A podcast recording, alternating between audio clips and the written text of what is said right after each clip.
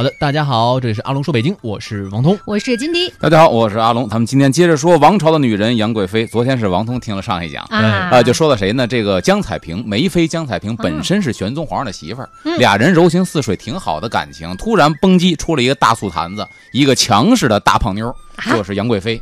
这一下就多赖了，而且呢，逼着皇上把她迁到上阳东宫，哎等于梅妃江彩萍跟皇上俩人就两地分居了，就不能相嗯见了。昨天说到呢，这个多日不见，甚是想念呢，偷偷的派太监说：“你赶紧的把这梅妃啊，趁着今天杨贵妃不在，把她接到我的宫里边，嗯我们叙叙旧。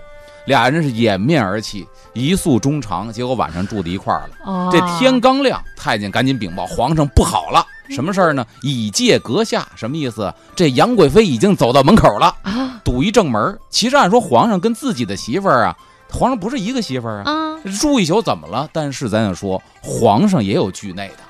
哦这玄宗皇上就拒杨贵妃，然后一个赶紧的说，赶紧把这个梅妃香太平给我藏在屏风后头，先躲起来。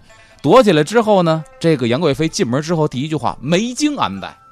您那个姓梅的那女的哪儿呢哎呦，？”她肯定是听到信儿了。知道进来之后，皇上说：“你说的给迁到上阳东宫，她不是跟我分居了吗？”嗯他说：“好。”这个杨贵妃啊也特别有心眼儿，你不是说不在你这儿吗？嗯今儿天儿不错，你把他宣来，咱仨一块儿泡温泉去。哦，这一下没话说了，为什么？就在我身后屏风这儿呢，我怎么把他宣过来呀？此地无银，没办法，这皇上呢开始顾左右而言他，说什么呢？说这个，哎，今儿天儿不错啊，那个 身体如何呀？昨晚是不是喝多了？他说他的，杨贵妃不理他，嗯，四下环顾，突然就发现破绽了。好，他说什么呢？原文记载叫“瑶河狼藉，玉榻下有妇人遗邪”。嗯，瑶河狼藉就是残羹剩饭，还有剩酒，你跟谁昨晚吃来的？喝来的？哦玉榻下有妇人遗鞋，床底下发现一个女人的鞋，哦，这下掩盖不了了。对，然后呢，说夜来何人是陛下寝？说吧，昨晚谁来伺候皇上来了？欢醉至于日出不是朝。昨晚看来玩的挺嗨呀，日上三竿了，你不上朝是怎么回事啊？嗯，然后陛下可初见群臣，这后边更狠，说什么呢？陛下可初见群臣，皇上赶紧去上朝见群臣，臣执此格，呃，妾执此格。我杨贵妃说，我在这儿等你，哦等你回，来。哎呦，皇上赶走吧。嗯屏风后头另外一个女人梅妃，嗯，这个可以说杨贵妃是非常的狠，厉害这招狠毒，对吧？嗯然后这个时候呢，呃，宣宗皇上实在没办法了，嗯。史料记载，直接夸叽又卧在炕上了，把被子一蒙，他说什么话呢？今日有疾，不可临朝，干脆就说我病了，今儿我不舒服，所以我不上朝了。嗯。那么皇上往这一躺，杨贵妃再能闹，嗯，也没办法说上去给薅起来，嗯。毕竟他是你丈夫，嗯。但是呢，他是一国之君。这礼仪方面呢，又不能等同于嗯。老百姓家的礼仪，嗯。所以只能气哄哄的走了。一看杨贵妃走了，这时候呢，玄宗皇帝惊魂未定，刚缓过神儿来，嗯，赶紧第一件事儿还是找梅妃江太平，哦命太监赶紧的把我这爱妃给接出来吧。嗯，有一个太监呢，人家本身是好心，但是办了一坏事儿，那怎么什么？呢？人家就偷偷的趁他俩吵架呀，从后门就把江太平啊又送回上阳东宫去了，哦，省得到时候翻了案呢。嗯，人家是好心，嗯，但是办坏事儿呢，这一下皇上急了，好不容易把他支走了，我们俩想再续前缘，你给他弄，结果皇上还真是生气了，啊，这个太监就不明不白的被皇上给杀了，哦，就可见说，当时玄宗皇帝对梅妃江太平还是非常有感情。嗯。我们在看这个电影《王朝女人杨贵妃》的时候，嗯。里边也多次提到江彩萍这个人，嗯，可以说可能出镜率不高，嗯。但是在里边可以说贯穿主线的一个女人。嗯是，这个时候呢，皇上一看，哦，对，地下还有梅妃那只鞋，嗯赶紧捡起来，命太监去给梅妃送过去。嗯太监拿着鞋，恭恭敬敬来到上阳东宫，找到梅妃说：“这皇上让我把这鞋还给您。嗯，”这时候梅妃已经是泣不成声了，就是一个女人受此大辱，对对，对因为她跟玄宗是刚开始两人在一起，嗯杨贵妃是横插一杠子，把她冷落又迁出上阳东宫那儿住去。任何一个女人，我觉得心里边受不了受不了。所以呢，哭着对这个来人就说呀：“说上气我之深乎？嗯，就是皇上是不是特别嫌弃我呀？”嗯。那么来的这人不能如实回答，对吧？怎么也安慰一下这梅妃江太平受伤的心灵，嗯。说上非弃妃，就皇上并非是嫌弃妃子您，嗯。诚恐触太真怒耳。咱上回说太真是杨贵妃的另外一个名字，哦因为杨贵妃当过道士，哦她的道号杨太真，嗯，所以说她是怕太真生气，所以玄宗嗯皇上无奈把你给给遣送回上阳东宫来了。嗯这梅妃惨笑着说什么呀？恐怜我则动肥婢情，基本已经骂人了。嗯肥婢，肥肥就是长得特别肥，啊胖婢呢就是婢女那个婢。哦，然后呢，岂非弃也？就说白了，特别难听。皇上为那大胖娘们儿，嗯他都不要我了，这不是嫌弃我，这是什么？他都已经非常恨之入骨了，对杨贵妃。然后自己呢又被冷落了，嗯就天天想着怎么能够再续前缘，让嗯皇上回心转意。这个时候呢，梅妃就冥思苦想。嗯咱们上回说到，梅妃是一个非常知书达理、有嗯文化的这么一个女人，嗯也是饱读诗书那么一个人。她就想到了说，当年这个陈皇后是汉武帝的一个皇后，嗯陈皇后被汉武帝呀给冷落之后，这陈皇后呢找到了当时非常著名的一个大文人，嗯就是卓文君那爷们儿司马相如。哦，他找到司马相如说：“你能不能帮我写一首词，写一篇文章，然后用这个文章呢感动汉武帝，让我重新回到他的身边。嗯这个文章叫《长门赋》。那么司马相如给他写完之后，有人把这个递给汉武帝，汉武帝看完之后回心转意，感动了汉武帝。哦所以有这么一个历史典故。那么杨贵妃就想说，大唐朝那也是人才济济的这么一个嗯朝代啊、能不能我也找这么一个人？他能托付的人是谁呢？那手眼通天的、比较有人脉关系的，就是那个著名的大太监高力士。哦嗯高力士在包括那个梅兰芳先生的《贵妃醉酒》里边也有这个角色，对吧？嗯贵妃醉酒的时候搀扶贵妃，这高力士有这角色。说你能不能帮忙啊、给我找一个才子，仿效当年司马相如这个嗯做法，给我写一篇文章。嗯那找机会啊，正好赶上这个高力士过生日。嗯那么史料记载说，梅妃就为了这个事儿，是以千金进贺，一千两金子当寿礼给高力士。哦皇上的媳妇儿给皇上的奴才送礼，嗯就为了说你能不能给我找这么一个人，帮我写一篇文章，邀回上亿。当然这个时候，这个时机非常不凑巧，嗯因为高力士这个时候正是玄宗皇帝指派他贴身伺候杨贵妃的时候。哦那说白了呢，就是如果梅妃江太平挽回上意呢，那必然会触怒杨贵妃。嗯，所以这高力士也是一奴才呀，他也害怕盛气凌人的杨贵妃呀。你想，嗯连皇上都训得滴溜跟三孙子似的，他一奴才更不可能不怕。嗯，所以这时候呢，他又不想得罪梅妃，他跟梅妃呢也是无冤无仇，就只能非常善意的说一个谎言，嗯。说本朝实在是没有人能比得上司马相如这个文笔，啊，所以呢恕奴才无能，我没有办法。那么梅妃江太平呢，就是满怀悲切，一腔的幽怨没地儿发泄，说干脆别人写不如自己写，嗯。因为咱之前说了，梅妃很有文采，嗯，干脆就自己写一个嗯。赋。这个赋在历史上很有名，叫楼东赋。哦，他被迁到上阳东宫，跟皇上分居。嗯说白，楼东赋就是我住在这个地方，我的心态是什么样的。嗯咱们看一下楼东赋，写的非常的唯美，叫“信飘落之梅花，隔长门而不见”。隔一道门，俩人谁也见不着谁，嗯都在皇宫里边住着。柳眼弄愁，暖风习习，春鸟啾啾。嗯都是一个人在欣赏各种各样的景色，可惜身边没有另外一个人。楼上黄昏兮，听风吹而回首，听风吹而回首，以为有人来了，是皇上来了，一回首是风在刮，哦并没有人来一个人太寂寥了。碧云日暮兮，对素月而凝眸，一个人凭栏远眺，看着月亮，就像是月宫嫦娥一样，这么寂寥。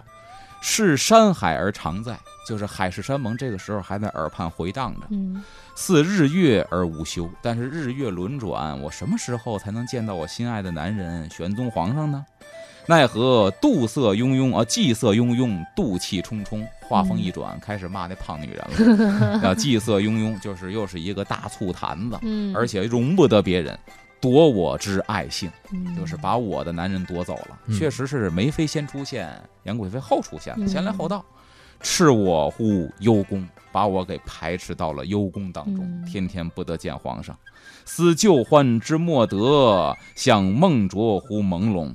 只有在梦里边会朦朦胧胧的想起陈年往事，当年跟皇上如何的恩爱。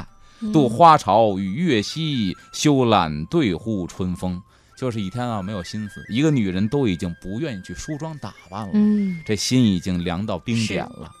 欲相如之奏赋，我希望找一个像司马相如的人帮我写一个奏赋文章，乃世才之不公。嗯何奈呢？这个唐朝没有这么一个文人比得上司马相如。嗯数愁吟之未尽，以响动乎书中，空长叹而掩媚。拿袖子天天挡脸，什么意思？擦眼泪。嗯踌躇不语楼洞，一个人在这个上阳东宫溜达来溜达去，写的是当时这样一个情景。嗯，这个文章写完之后，递给了玄宗皇帝，但就是因为这个文章，却给他引来了一个杀身之祸。嗯，具体什么杀身之祸呢？稍后我们继续聊。好，好的，北京时间的十三点十六分，欢迎您继续锁定中央人民广播电台 U Radio 都市之声 FM 一零一点八，正在为您直播的是风尚 CBD 阿龙说北京，我是金迪。哎，我是王通。各位好，我是阿龙，咱们接着说这个梅妃江太平写了一副这个楼东赋嗯给了玄宗皇上，嗯说引来杀身之祸。对为什么？这中间肯定是泄了密了。哦就换句话说，这个楼东赋最后辗转被杨贵妃看着了，哦，这么巧，对吧？这其实这个楼东赋里边就两个含义，一个是我思念皇上，一个是我骂那胖子。对，这两个都会触怒杨贵妃，这两个点，所以他看到之后不得了，嗯，拿着这首赋跟皇上说的原文什么呢？他说的是江妃拥剑。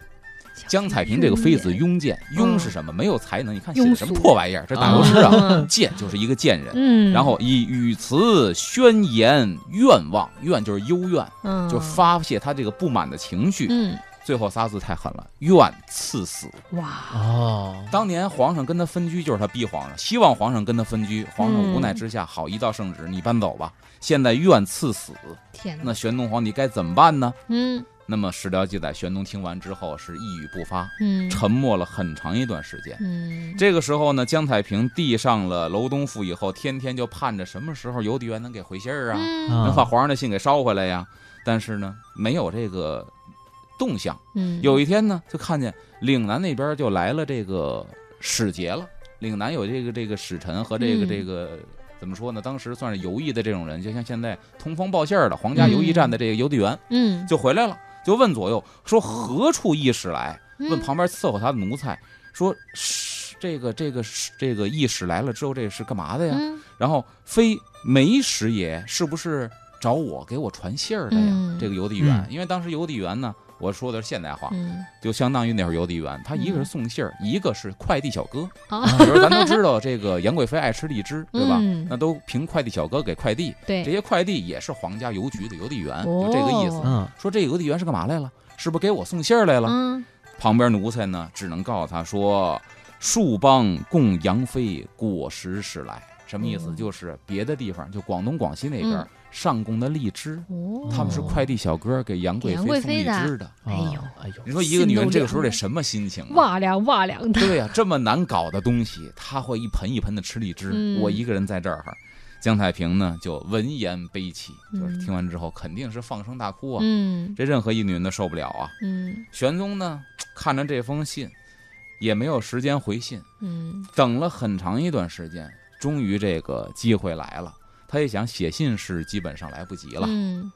所以呢，就赶紧的说给点好东西吧，嗯，因为有的女人不是说用点好东西、奢侈品心情好，安慰一下打动她吗？安慰她吗？但江彩萍还真不是一个女这么一个女人，啊为什么呢？玄宗皇帝命人密封了一壶珍珠，这个哦壶呢就一饺子旁一个斗，嗯，一种青铜器，那也是一瓶子呀。多大容量呢？跟嗯。现在基本上跟现在家里使那暖壶差不多，这么大容量，多。一壶。哇珍珠封好了哎，说赶紧的给江彩萍送去，嗯。算是我对他那个楼东富的一个回应。我实在没法写，对吧？嗯我写时间太长，被那个胖女人发现又看见了，所以呢，这个梅妃只见到珍珠，没见到回信，也没见到皇上本人，嗯。只是使节把这个珍珠送来了，嗯，伤心不已。就可见这个女人呐，不是说奢侈品能不是物质的啊女人呐，对于是呢，他写了一首诗啊，就命使者呢随这个珍珠一块儿给送回去。哦说白了，这珍珠我不收，我还写首诗给递回去。嗯皇上打开诗一看，诗写的什么呢？叫“柳叶双眉久不描”。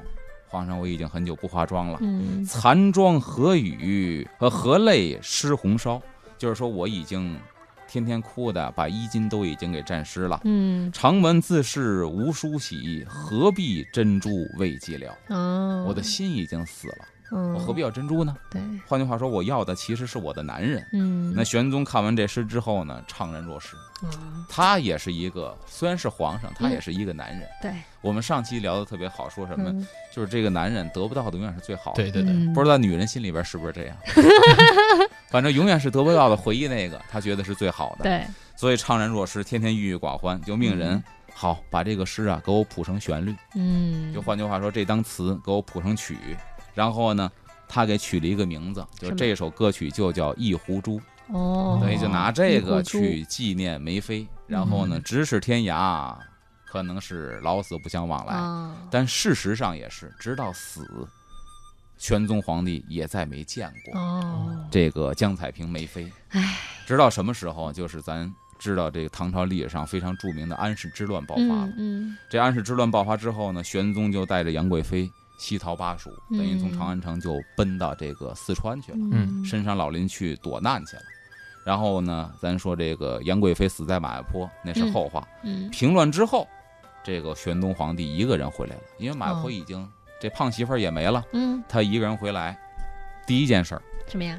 找他这瘦媳妇儿梅妃。梅妃哦因为，梅心里妃想着呢，这战战乱当中流离失所呀，嗯。心想那是不是因为战火之后他就流落民间了，还能找回来呀？嗯，那这个时候，反正我胖媳妇儿已经死了，我再找回我的梅妃的话，我们俩就情投意合，没人再管我们了。对，嗯，所以你看这个男人呐，男人呐，但是呢，没人知道这个梅妃的下落到底在哪儿。嗯。回到皇宫之后呢，这个玄宗皇帝找不到梅妃，就推测说兵荒马乱，流落民间了，于是就开始下诏，就是下圣旨要寻访梅妃。他的圣旨里边有一个非常诱惑的条件，嗯就知其下落者，升官两级，赏银百万。哇，升官两级，赏银百万，一百万两银子，嗯再加上升官两级，这个诱惑非常的大。嗯，但是呢，这么大的诱惑之下，还是没有任何的音信。没找到，这时候，玄宗皇帝其实心就凉了一半儿。嗯当时来说，唐朝这个寻人呐，应该比现在稍微简单点儿，人口啊数量没那么大，对对对，而且唐朝本身也有户口登记这一说，是所以他觉得很可能这个人已经 over 了，在了，所以心里凉了一半儿。那么玄宗呢，又命什么？这个时候属于是病急乱投医，嗯找方士，哦，就是找算卦找算命的，你们给我施展法术，看看这人到底还有没有。嗯。这个史料记载说，方式呢叫飞神御气，前经天地，哇求梅妃之所在，就施展各种的法术，结果也是事与愿违，嗯。就是还是这帮所谓半仙算命的也不知道梅妃的下落是什么。嗯，那么有位宦官呢，一看那玄宗皇帝天天思念梅妃心切，嗯。别到时候生了病啊，嗯。他想一个办法，说想一辙吧，呃，稍解一下玄宗的相思之情，嗯。怎么办呢？他就把这个梅妃的写真画像嗯。给这个玄宗展开，说哦。您观一观吧，解一下您这个心头之苦。嗯。玄宗皇帝非常悲伤啊，悲痛之余看这个画像，天天看，嗯。天天看，然后突然呢灵感大发，嗯，拿起笔来，在这个画的空白地方提了一首诗，啊叫“一夕娇妃在紫宸”，就是当年我们在皇宫是多么的欢乐。嗯，当然，我相信那个一夕就是往昔，一定是这个胖子杨贵妃没出现之前，没，进宫之前，嗯，铅华不遇得天真，就是啊，嗯说白了，你卸了妆都是那样的天真和美丽，嗯，你的美是自然天成的。嗯，凌霄汉双霄虽似当时态，你的面貌、嗯你的衣服的纹理画的都栩栩如生。最后一句话，我觉得特别让人伤心叫“怎奈娇波不顾人”。嗯。就是你这画像画的太好了，但是你的眼神不会再看着我了，哦。因为它是画，是死的。皇上心已经这样了，哎。随后呢，命人把梅妃的这个画，包括朕的这个诗，给刻在石头上。哦，其实这个举动啊，体现出他的一个心，嗯，因为古人呢认为恒久远、永流传的不是钻石，是碑。啊，对 所以你看，什么地方一说建成了之后，来门口立个碑，个碑，嗯，所以他认为刻在石头上是恒久远、永流传的。嗯。命人把这画像跟诗刻在石头上，立在这儿。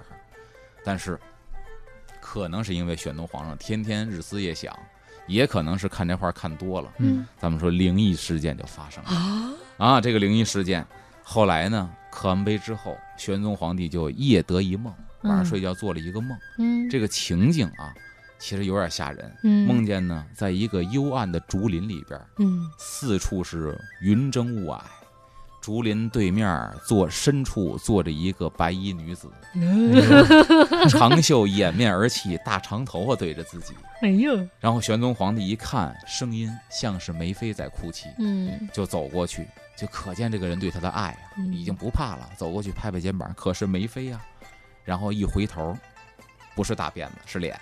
一看啊，是梅妃。然后呢，梅妃在梦里边哽咽着对皇上说：“说嗯当年陛下蒙尘，妾死于敌兵之手。啊，你逃跑的时候，我流落民间，被嗯敌人给杀了。嗯可怜我的人呢，就把我埋在了。”他说叫池东梅珠旁，就是一个池子东边有一群有一片梅林，嗯，因为咱说梅妃的得名呢，就是特别喜欢梅花，所以呢，玄宗给他赐名叫梅妃梅。妃，有一片梅林，我就埋在这个梅树底下了。哦，这梦里边就这点信息。玄宗皇上醒了之后，就认为这就是梅妃姜太平在给我托梦，嗯，所以立刻命人你们去给我挖，嗯。向池东皇宫里边，嗯皇宫的这个皇宫内院有太液池，哎哦，太液池东边有梅树，只要有梅树的地方，底下就给我挖。那这帮奴才接旨之后呢，咵咵咵全去挖，嗯，挖了好几天，结果回来报告皇上说一无所获，哦，没挖到梅妃。嗯，然后这皇上开始又去想，说那还有哪儿呢？嗯，一拍大腿想起来了，说皇宫内院还有温泉池，哦，那也得算是池子，嗯，去看看温泉池东边有没有梅林。嗯回来禀报说温泉池东边也有梅林。嗯好，那在温泉池东边给我挖，夸夸夸又挖了半天，然后呢十几棵梅树全都挖了一遍，嗯会不会在哪儿呢？嗯，这会儿回来报告说挖到了，挖到了，但是呢希望皇上就算了，我们给他入殓，您就不要再去了，哦，勾起您的这个伤心之情。嗯，宣宗皇上说不行，我必须要亲自看一看，嗯。以解我的相思之苦。嗯。其实这帮人不让他看啊，不光是怕他伤心，嗯。还有一点怕皇上您恶心。啊，哦，说白了，已经挖出一具腐尸了。嗯嗯，这时候埋了没有多久，死了也没有多久。嗯，我为什么下这个定论呢？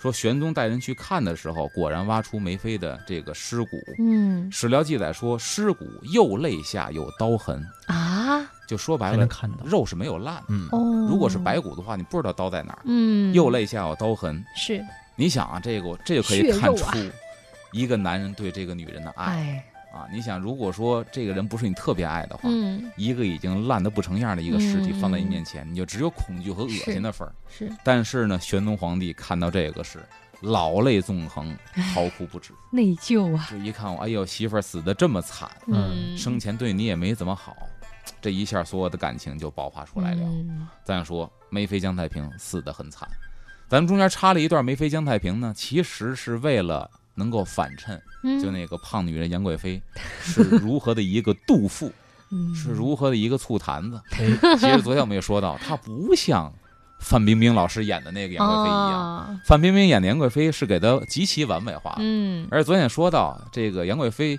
不适合范冰冰老师演，嗯，很多史学家推测杨贵妃的体重应该不低于一百六十斤，哇，那么，胖啊，她不是丰腴，是肥胖。所以说，这个范冰冰老师属于太纤细的这么太一个人瘦。了，哎，那么下边其实该轮到这谁呢？就是杨贵妃，嗯她的死在历史上也是非常有名，嗯，并且她的死也掺杂了一段非常灵异的现象，哇哦，在史料当中记载。好咱们下一时段回来嗯，好吧？好。北京时间十三点三十二分，欢迎您继续锁定中央人民广播电台 U Radio 都市之声 FM 一零一点八，正在为您直播的是《风尚 CBD 之阿龙说北京》，我是金迪。哎，我是王通，大家好，我是阿龙。咱们这一个段呢，该说到哪儿了？就是杨贵妃魂断马嵬坡，啊杨贵妃该到死的时候了。嗯在唐朝天宝十四年，公元的七百五十五年，当时呢，安禄山造反，嗯安禄山不太地道，因为他没得势的时候，他认玄宗和杨贵妃当干娘和干爹，哦，哎，拜了这么一干娘干爹，嗯那这势力就不小了。对，当时一看，呵，这人太忠诚了，没想到后来造反的是他。嗯，那么当时他要造反，他得有一个辙，嗯他特别会造辙。他是什么辙呢？以诛杀杨国忠为名。嗯杨国忠是杨贵妃的哥哥，哦，因为咱们第一讲的时候讲到，二位当时不会在，咱可以嗯回忆一下，就是什么呢？杨贵妃得宠之后，嗯杨贵妃的哥哥和杨贵妃自己的姐妹们嗯一下都入朝为官了。哦，杨国忠是当朝宰相，可以说是一人之下万人之上，嗯连皇上玄宗基本都百分之八十听他的。哦，然后说他的姐妹也入朝了，肯定女人不能当官啊，嗯封为了各种各样的夫人，哦，封为这夫人那夫人。然后史料记载，当时牛到什么地步？嗯就是杨贵妃的姐们儿在现场的时候，皇上自己亲生的姑娘公主不敢坐着，哦得等他们坐下来，皇上亲生闺女公主才敢坐下。就是杨家的势力当时在朝里边非常之大，也是遭恨，而且杨国忠嗯确实误国。嗯那安禄山找的这由头非常的好，嗯，他没有这个名不正言不顺，他不找这由头的话，你反对皇上，那你不用起兵造反，当时就给弄死了。嗯好，我杀杨国忠，所以咵就奔着当时的京城而来。嗯那么呢，当时呢就也把这个谁呀、一转脸，要说这个安禄山呢，这个这也是翻脸比翻书还快，哎，属于翻脸不认人的，把杨贵妃也列入了这个名单当中。哇就她也有罪，你当年可是你干娘啊，你认呢？嗯现在说你也有罪，然后呢，这时候可以说对杨氏一族来说祸从天降。嗯那安禄山起兵造反，当时震动了长安城。嗯这安禄山呢，以诛杨国忠的名义，就列举了杨国忠、杨贵妃各种各样的罪名，嗯也昭告天下。我这个起兵才能够算是名正言顺。嗯但是他把这公布天下之后，史料记载说近臣不敢奏闻，什么意思？皇上身边的大臣对这个事儿不闻不问，嗯，他们不是不关心，是不敢说。不敢说，就当年我看出这小子不对头的时候，您说我们胡思乱想。对啊，今天真造反了，您说我们是向着谁？嗯，他说诛杨国忠，杨国忠确实可恨，嗯但是我们要跟您说杨国忠可恨呢，必然得罪杨贵妃，嗯您到时候会治罪于我们。万一他起兵没成功，您治罪我们，嗯，里外不是人儿，这事儿我们不干了，所以说我们就不说了。那么玄宗呢，这个时候就想让太子监国，嗯这个时候就传位说太子监国。那太子监国，玄宗皇上本人干嘛去呢？他也使了一个特别损的招，嗯一个阴招，就是皇帝亲征。嗯历史上有不少皇帝亲征的案例，对吧？嗯比如说咱最近的说这康熙皇帝亲征，嗯康熙王朝演过亲征噶尔丹，这都确实有。嗯皇上亲征啊，不是说皇上打仗的才能就比大将好，嗯，他这排兵布阵的本事肯定不如那些个武对将。对，他亲征有一点特别的要命，你知道吗？怎么样？就是我带兵出来了，然后呢，站在你安禄山对面，你揍我不揍我？你揍我，你就是造反；你不揍我，我挡在杨国忠面前。你要想揍杨国忠，从我身上踏过去，哇，这一下你看你怎么办？嗯就检验你到底是不是真造反。所以他去领兵亲征去了。玄宗呢，这个时候还是执迷不悟。嗯，他去领兵亲征，谁当参谋长啊？对呀，杨国忠当参谋长，嗨，还是非常信任杨国忠。嗯啊，非常的喜欢他。杨国忠听完之后呢，非常的恐惧，嗯，他这事儿啊没答应，没答应，自己心里明白，大祸临头了。嗯。为什么？他会分析，虽然您是皇上，您手握的兵和安禄山手握的兵不成比例啊，对，啊，您真干不过他，他真造反，他真把皇上宰了，所以他诚惶诚恐，自己还非常明白。回去呢，告诉自己的姊妹，就是自己这帮姐们儿，说什么呀？咱们的末日到了。嗯。他不是说我的末日到了，嗯。咱们杨家估计就够呛了。说如果太子监国，马上都不用说安禄山宰咱们，皇上一亲征，太子一监国，太子就把这账跟咱算了。嗯，等皇上亲征回来，咱已经这尸体都已经挺了。啊，所以呢，姊妹们听了之后，就找这个杨贵妃去哭诉去。嗯嗯毕竟现在朝里边唯一能依靠的大叔就是这个胖女人杨贵妃了。嗯杨贵妃呢，这个时候也意识到了这个事情非常严重，嗯，所以她做了一个非常惊人的举动。什么呀？叫衔土请命。咸土请命从字面上讲呢，就是嘴里含着土嗯，找皇上请命。嗯我查了一下史料，有两种解释嗯咸土请命，一个就是直观的，真的是叼着土去找皇上请命；啊第二种呢，不见得叼土。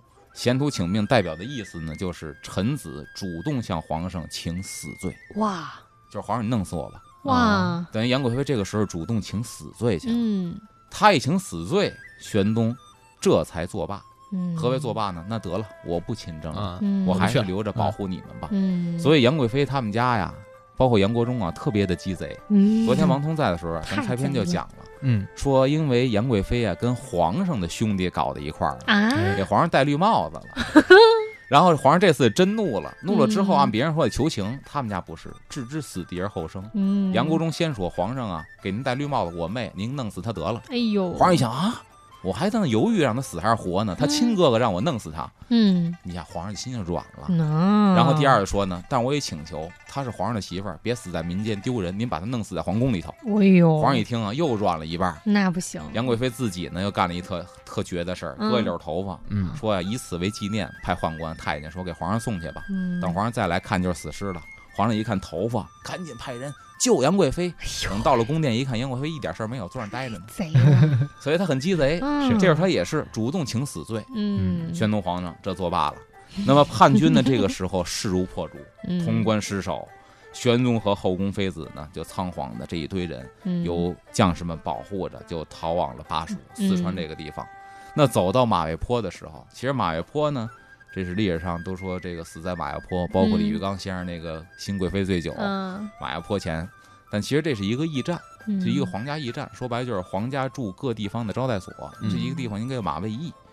大军突然停下来了。嗯，这个时候呢，西右龙武将军就说白了，算是当时的一种御前侍卫总司令，嗯这么一官职的人，叫陈元礼。嗯他就怕什么呢？发生兵变，因为这一路上他发现自己身为司令，管不了士兵了，嗯士兵的怨气太重了，所以这个时候呢，就对军士们说，他就想了一个辙，嗯能够临时缓解一下大家的这个情绪。嗯他主动说什么呢？如今天下大乱，皇上流离宫外，都是杨国忠造成的。嗯，如果不杀了杨国忠的话，没法向天下交代。嗯等于他先提出来，咱把杨国忠宰了吧。嗯其实他先提出这个话呢，也是为了保全杨贵妃。嗯，如果杀了杨国忠，大家的情绪得以宣泄，对就忘了杨贵妃就算了。对，众士们齐吼说：“早该这样了。嗯”然后呢，这个时候大家看，行了，这个民心不可违了。嗯正好看见吐蕃的这个，就说白了，外来的使者嗯，和这个杨国忠正在义门这儿商量事儿呢。那不是一个哦驿站吗？在大门口商量事儿呢。然后军士大吼说：“杨国忠与藩人谋反，嗯哦对吧找不着其他的理由了。嗯，但是你的理由也是罄竹难书了，对对吧？咱现在看到，就你跟一外国鬼子在这儿商量事儿，我就说嗯你里通外国，嗯哎，你跟别人要密谋造反，所以呢，将士们说包围一门，击杀杨国忠及侍从等人，嗯把杨国忠和他的侍卫们全都给宰了。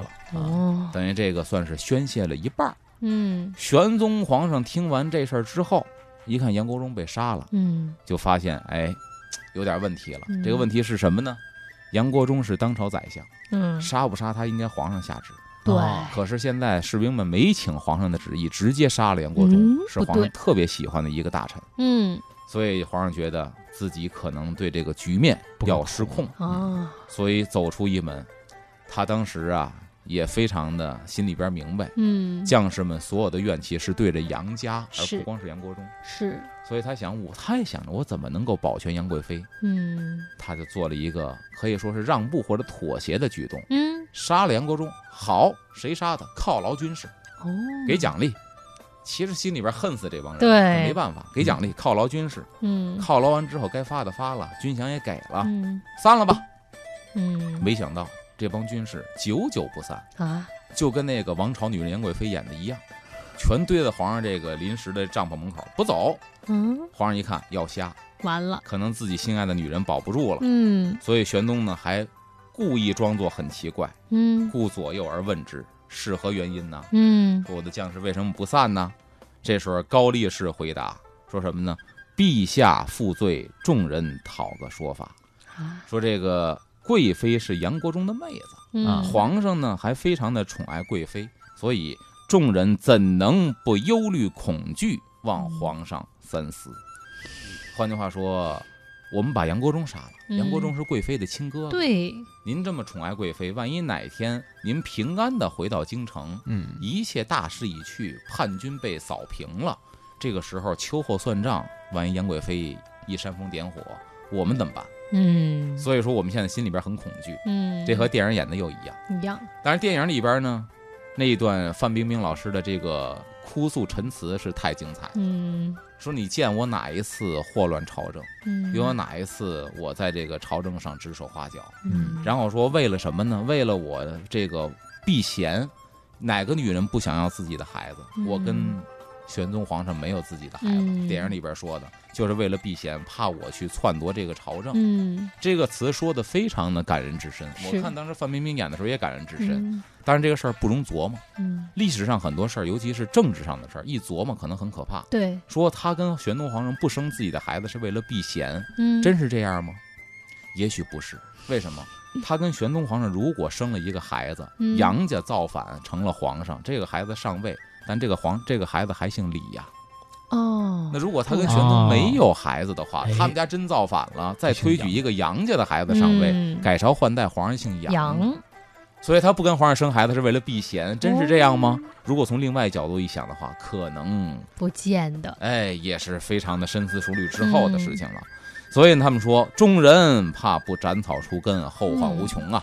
言外之意说的很明白了，您不把杨贵妃宰喽，啊，我们是不太能够踏实，不答应嗯所以希望他把杨贵妃宰了。那么皇上对于杨贵妃怎么样的处置呢？这样，咱们先听段歌曲，嗯，第四时段为大家解密最后的结局。十三点四十七分，欢迎回来。您收听到的声音依然来自中央人民广播电台 U Radio 都市之声 FM 一零一点八，正在为您直播的是风尚 CBD 之阿龙说北京。大家好，我是金迪。哎，大家好，我是王通。各位好，我是阿龙。刚才说了，这个军士们呢，先斩后奏，先把杨国忠给宰了。哎这个时候呢，急切的逼迫皇上说，我们怕杨贵妃报复，所以嗯下一个要宰的是杨贵妃。嗯那么玄宗皇帝这个时候呢，他的马未义走进院子里边，没有说话，好他没有说是或不是，等一个人陷入了沉默。嗯一个人在院门口溜达来溜达去，一直到黄昏。这个时候，身边大臣急切的就去催促他说：“您赶紧的圣断，嗯要做出一个决定了。”那面对这个士兵基本要造反了，嗯像电影里边说的，如果不宰杨贵妃，可能我们保的是大唐。啊言外之意就是不保您这个皇上了，哦可能是让您太子以后当皇上了。面对这个已经政变了，这帮士兵，嗯大臣们急切上奏，说什么呢？启陛下格恩，忍断以宁国家，嗯就是舍弃您一个爱妃，让国家可以安宁。嗯玄宗皇帝这个时候疲于奔命这么多天，已经心力憔悴了，疲惫了。所以呢，一切也不想管了，嗯包括现在这个局面，自己根本也做不了主了。嗯杨贵妃一看到这个情形，再一看皇上的反应，知道这个时候自己是众矢之的，嗯可能是回天无力了，末日已经到了。这时候呢，玄宗皇帝可以说最后的诀别，不像电影里演的那样、啊，还那么缠绵的最后的诀别。玄宗皇上扶着贵妃走出了大门，来到了马道北墙，就说白了，城墙根儿底下，嗯来到这个地方进行最后的诀别。嗯那么杨贵妃呢，这时候对玄宗皇帝哭诉说：“愿大家好住。”嗯查了一下，当时唐朝宫里边管皇上还一个称呼叫大家大家啊，愿大家好住，希望以后皇上您好好的，妾承负国恩，嗯。就是身为杨贵妃自己呢，说自己负了国恩，负了皇上，嗯。死无恨矣，就说白了，没有什么遗憾的了，嗯。弃荣礼佛，到死之前，那个时候他还是比较信奉佛教，嗯然后呢，就是说这个时候我已经没有什么颜面再去礼佛了。嗯玄宗呢非常悲切地说呀：“说愿妃子善地受生。嗯按现代话说呢，希望你西方接引，能够去嗯西方极乐世界，嗯，就说明他们还有这种宗教情节，嗯亦或者说用这种宗教情节给自己的爱妃最后一点祝愿。嗯，他已经没有其他的力量了，只能愿你往生西方极乐了。那么高力士这个时候就来了，嗯皇上也不忍得看，就命令高力士拿素罗巾，就说白了白绸子，你就把我媳妇勒死哎就完了。呀，我天哪，自己一皱眉头，挥袖而去。嗯高力士奉旨没办法呀，以前是贴身伺候杨贵妃的，嗯现在皇上一道旨意，那我不能不这么干呢。嗯拿着素罗巾把杨贵妃一套，直接就挂到佛堂前的梨树上。哎就说白，让你死在佛堂门口，嗯，愿你寿生善地嘛。得了，给你挂在这儿，然后呢，把它挂在这儿，一看，过了一段时间，死了。嗯死了之后，把尸体摘下来，拿紫褥子裹尸，就埋到了这个城墙根儿底下。哦这贵妃刚一咽气，其实巧合的事情来了。嗯这个巧合是史料记载的，但是电影里没反映。嗯其实导演应该把它放在电影里，嗯更能催人泪下。什么呢？南方的这个快马游驿来了，就是快递来了。啊，这快递是什么呢？快递是荔枝。荔枝，哎呦，哎呦，你想，人刚死，荔枝到了。作为他的男人，玄宗皇帝看到这个，当时肯定不行了，对，睹物思人呢。一看荔枝，与我祭之。嗯，说白了，把荔枝埋了，跟他一块儿埋了，当祭祀品了。嗯那么这时候贵妃死了，贵妃死了，按说应该是烟消云散，嗯一切平息了。嗯，但是堵在大门口的这帮士兵依然没有还不走，所以玄宗皇帝纳闷说：“为什么还不走那是贵妃的家人们。？”哎，但是这还没还还好，没有连累其他更多的人，嗯，就命人什么呢？说军事没散，为什么？问这个大将军、嗯司令，司令说呀，军士们不放心，想看看死尸。哎呦，哎呦这得恨到什么程度？对，就是您已经埋了，嗯挖出来，我们得看看。您不能到时候埋别人，对吧？嗯狸猫换太子不行。然后就命这陈元礼，你是大将军，你进来，带几个士兵进来，嗯，命人再把那墙根再挖出来。皇上是不忍得看了，嗯死尸挖出来，把这被窝打开，叫陈元礼，叫抬起手，嗯，抬手是脑袋的意思，拿手把这个贵妃脑袋抬起来，一托下巴颏，一看，确认这是贵妃，出来报报告嗯底下的士兵，反了。这时候司令跟士兵汇报，放心吧，我们几个看到了，就是杨贵妃。这会儿大家呼啦呼啦散散，去。哎，那么咱说杨贵妃死的时候嗯，三十八岁，嗯，好年轻啊，嗯，在唐代人到中年，快到中年了，对吧？嗯？呃，享过福，到最嗯，后也是一个没落这个好死。嗯，当时玄宗呢手里拿着剩下的荔枝汁儿，嗯。荔，枝都揪下来给这个殉葬了。嗯，就对旁边的侍卫说：“此去剑门，鸟啼花落，水绿山青，无非助阵悲悼妃子之由也。”嗯，说白了，所有的景色都不再是那么美了。嗯。啊。这些景色，包括鸟儿，我听着叫都不是欢快的，是悲切的，嗯，无非就是呢，让我勾起对我的妃子的那种怀念之情。嗯。那么咱说了，贵妃死之前有灵异事件发生，嗯因为当初呢有一个术士，史料记载叫李霞州，姓李的一个也是算卦的，嗯，他在贵妃死之前很长一段时间就做了一首诗，嗯在当时的京城是广为流传，说什么呢？